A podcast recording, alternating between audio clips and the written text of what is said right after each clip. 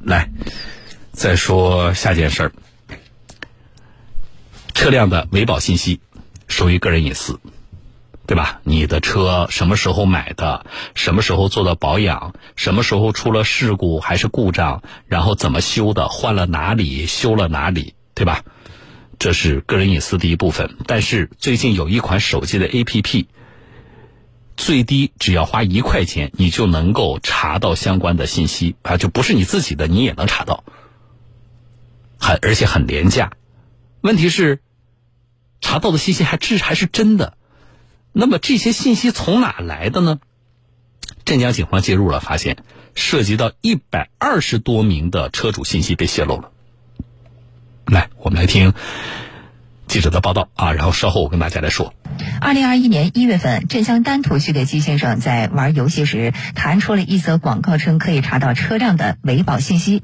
出于好奇，季先生便下载了这款 APP，在注册后支付了一元，竟然真查到了自己车辆的全部维保信息。呃，当时我气得不得了，这个是我们车主的私密信息，怎么好刚拿出来卖呢？而且我试了一下，可以查到很多其他人的信息。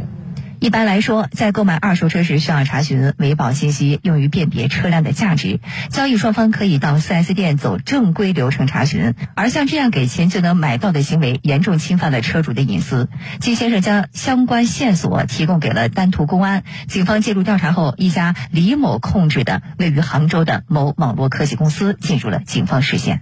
镇江市公安局丹徒分局网安大队副大队长李志新。对后台数据呢进行了一个解析，呃，后台数据呢是通过呃 4S 店内部装了一个叫爬虫的这一个程序，然后把整个 4S 店的数据呢进行一个爬取，然后它来补充它这个 APP 的数据。它这个 APP 呢就是发发行，然后用给个人来用，收费，然后进行这个牟利的。李某和他公司员工向 4S 店推介时，声称这是一个车辆管理智能 APP，可以免费试用。然后在安装过程中植入病毒。对于不愿意免费试用的 4S 店，就用金钱收买 4S 店的工作人员，获取到维保账号和密码，植入病毒。非法获取的信息被以一到二十元不等价格挂在 APP 上售卖。今年九月份，掌握了所有犯罪嫌疑人信息后，丹徒警方在杭州、安徽等地实施抓捕，将李某等十九人。全部抓获归案。镇江市公安局丹徒分局网安大队副大队长李志新，他的盈利是在五百万左右，他是整涵盖市面上百分之九十的车辆信息，我们上次拉取在一百二十万头左右。目前，李某等人涉嫌非法获取计算机信息系统数据罪，被依法刑事拘留。好了啊，说几点，第一点，就这种情况，我们支持警方严厉打击。啊，在依法的框架下，顶格处罚才好呢。啊，这些人最可恨，对吧？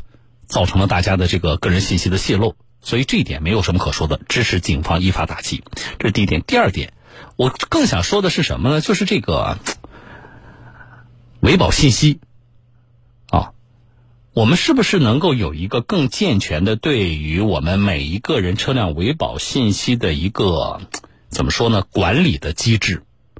我觉得这个管理的机制啊，有几方面，当然最终都是跟我们买车啊、卖车的我们的车主息息相关啊。包括车辆发生纠纷过程当中，如果进行维权的话啊，我觉得好的一个维保信息的管理机制，跟大家维权也息息相关啊。马上进广告，稍后我来说我的几点看法。好不好？这也是咱们节目里多次呼吁的啊。好了，我是小东，稍后回来。